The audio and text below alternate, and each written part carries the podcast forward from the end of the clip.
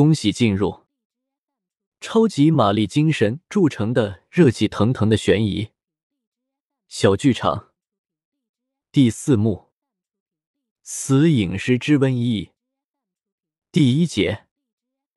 我欲为一表，为庸在，无益也。为庸败后，上必思我有所问，以是密奏之。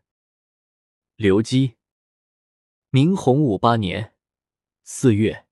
御史中丞刘基刘伯温因病逝于青田，后因世人对其死因纷纷，深表怀疑。帝遂令右丞相胡惟庸彻查此事。同年十二月，参与为刘基诊病的三名太医涉嫌毒害御史中丞刘伯温，获罪问斩，但因事先走漏风声，其中一名营业离京，遂不知所终。明洪武十三年。右丞相胡惟庸因谋反罪名被洪武帝赐死，而帝王于诏书内此所连及，作诛者达三万余人，二国共二十列侯均不得幸免。同年三月，贾府，老爷，老爷，少夫人生了。哦，是男是女？这这个，吞吞吐吐作甚？禀老爷，少夫人她不知道生了个什么。你放肆！五十年后，明宣德五年六月，贾府很大，贾府的厨房也特别大。巨大的灶台上飘着浓白厚重的热气，遮挡了伙房丫头贾兰那张油腻腻的脸，也遮挡了她那双总是冰冷暴躁的眼睛。她一边切着肉。一边斜睨着蜷缩在灶台下的青锁，好像看着一只可怜又讨人嫌的老鼠。十天里来了三四回，你当这地方是你家粮仓吗？死丫头！青锁急忙对他用力磕了两个响头，一次，再给一次就好。求求你，贾兰姐，我娘实在饿得不行。屁！你娘你娘，早说了，怕你娘饿死，不如卖身去当丫鬟。眼下天灾人祸的，你爹在外头也不知能不能活着回来。趁你身子骨还算结实，赶紧寻个正经主子投奔了，好歹你跟你娘都能有口饭吃。可是，可是，可是什么？还怕委屈了你不成？不是，只是现在又是闹灾又是闹病，到处都不要人。既然这样，前些时候咱老太爷遣人跟你家提亲。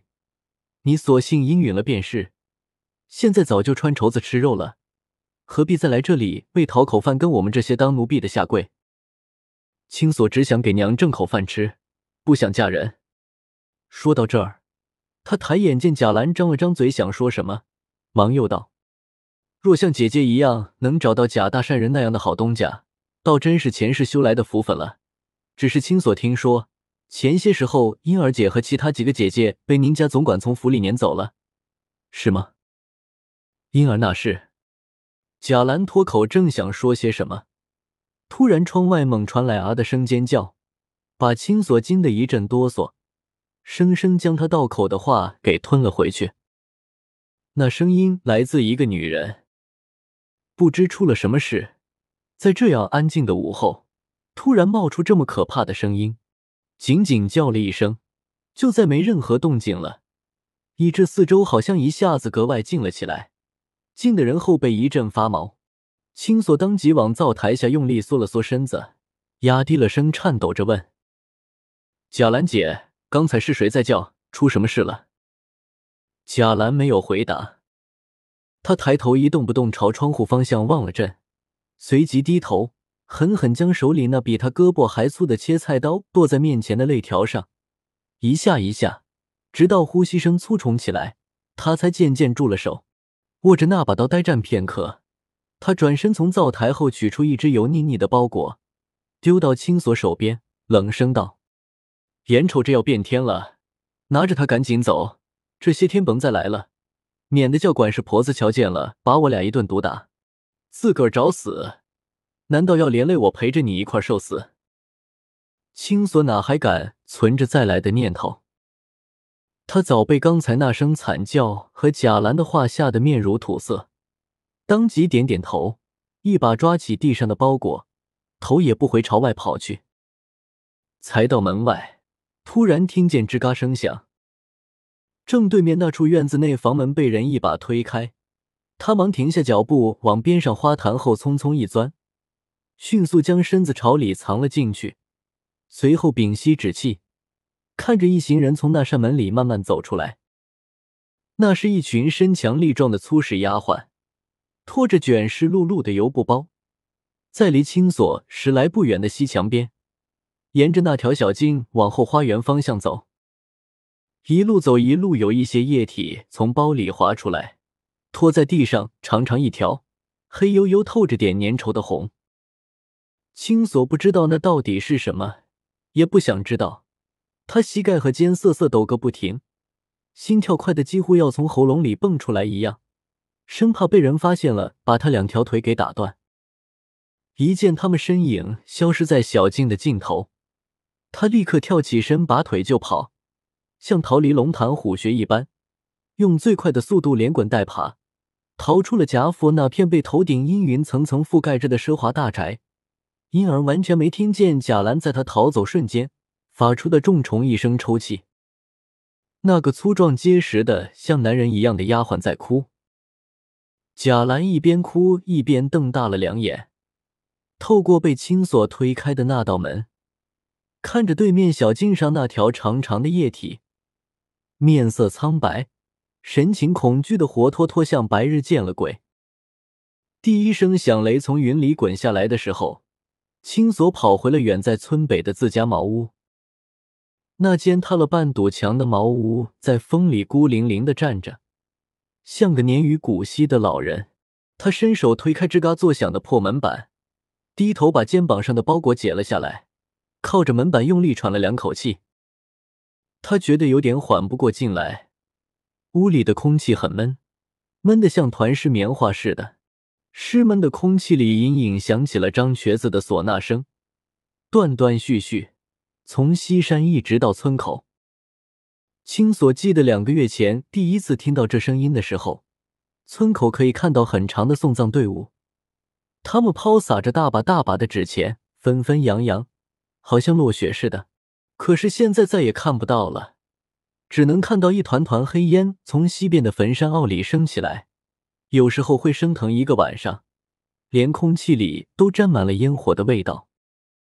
死的人太多。尤其是这个月，短短二十来天，死了几十口人，村口的棺材店都来不及打棺材。他解开包裹，里头滑出只黄灿灿的囊，满月似的一团，散发着浓浓的油花香。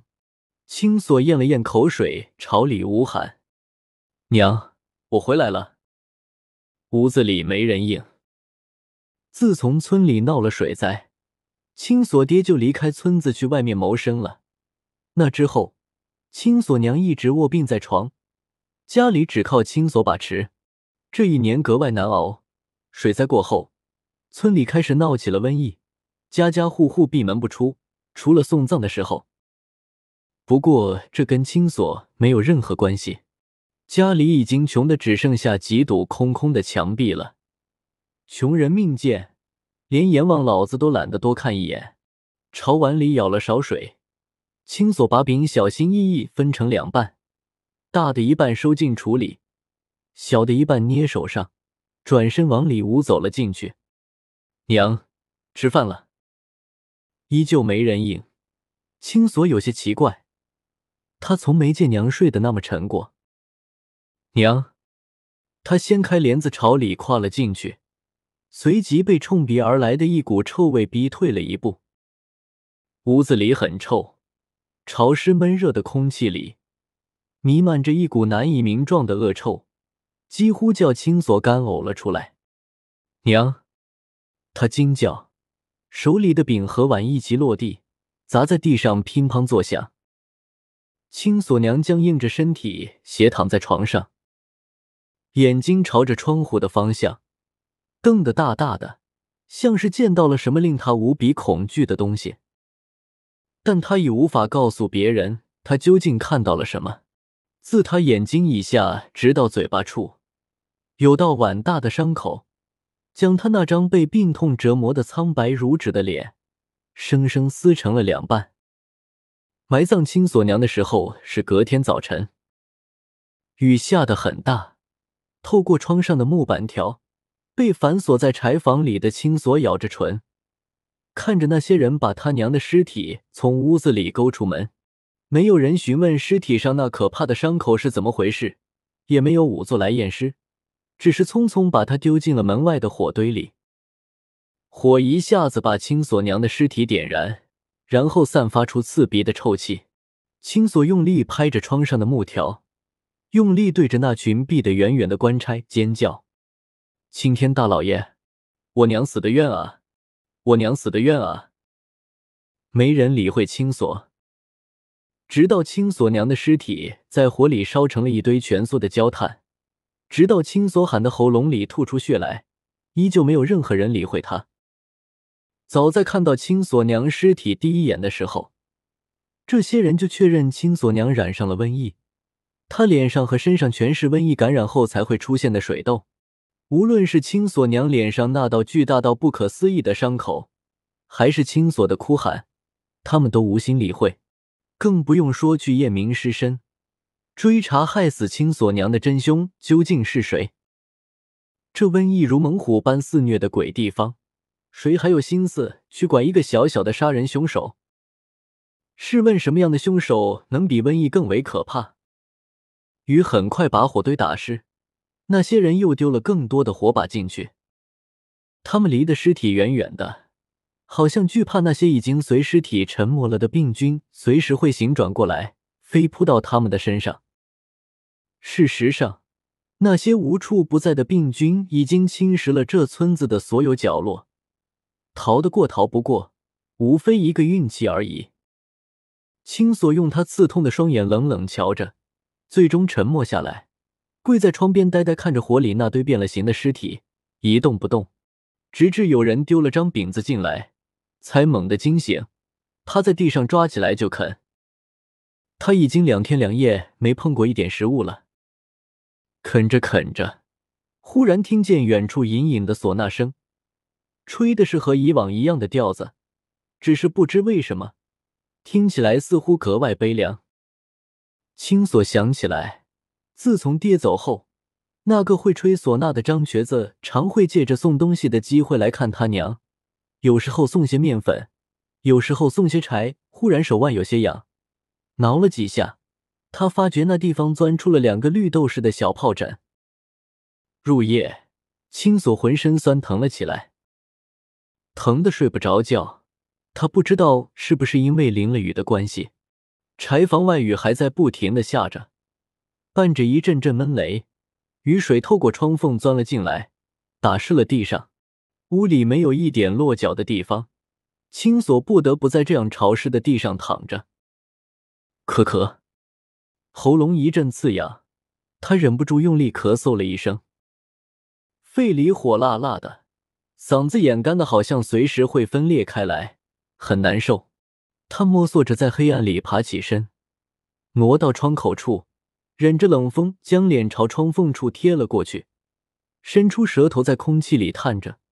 试图沾上一点雨水，好滋润一下自己快要烧起来的喉咙。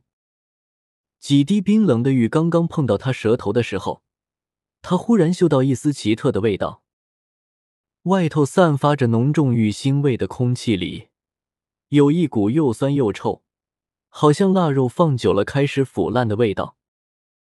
他皱了皱眉，将头缩回去，忽然眼前有团白色的东西倏地一闪。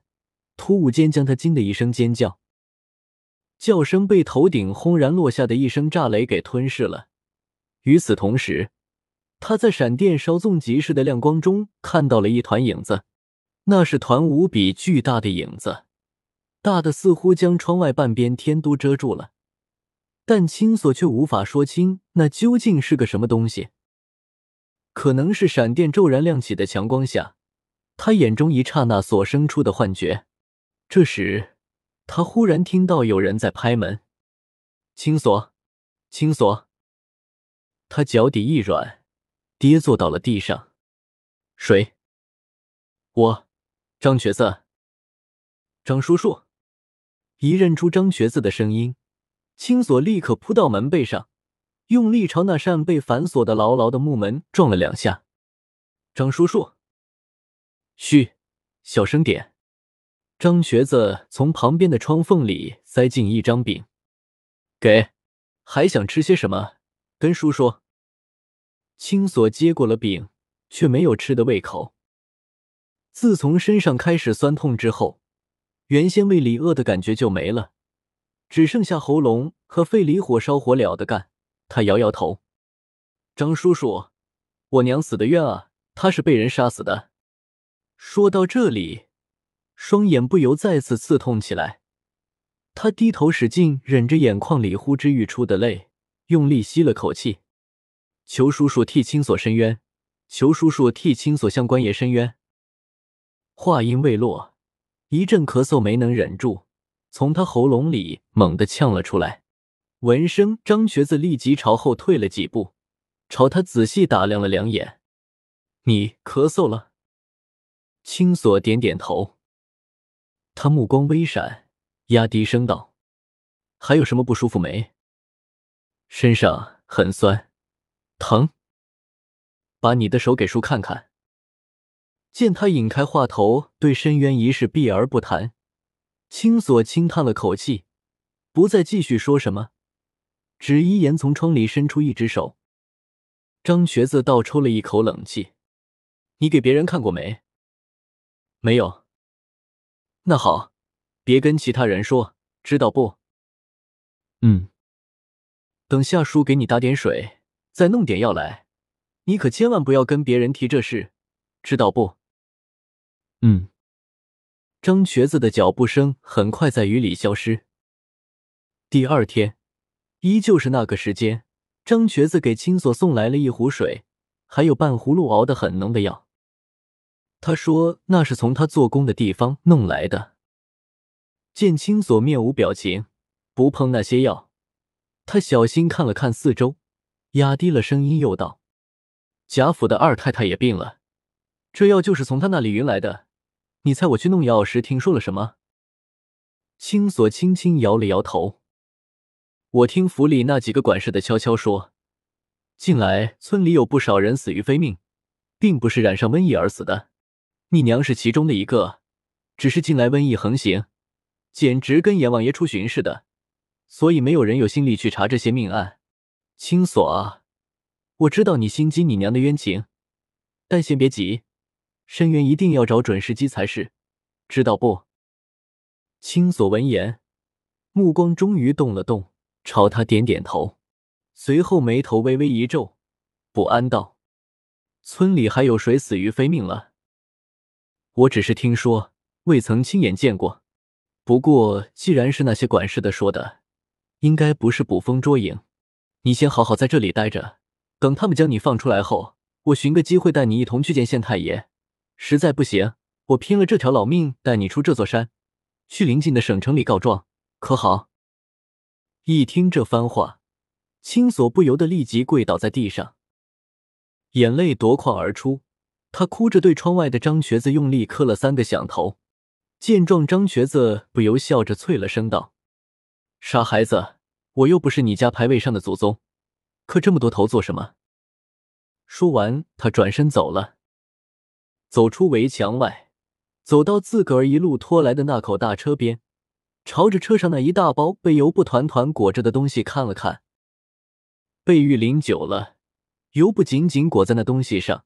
贴得很紧，勾勒出一副玲珑的曲线，依稀是一个女人身体的模样。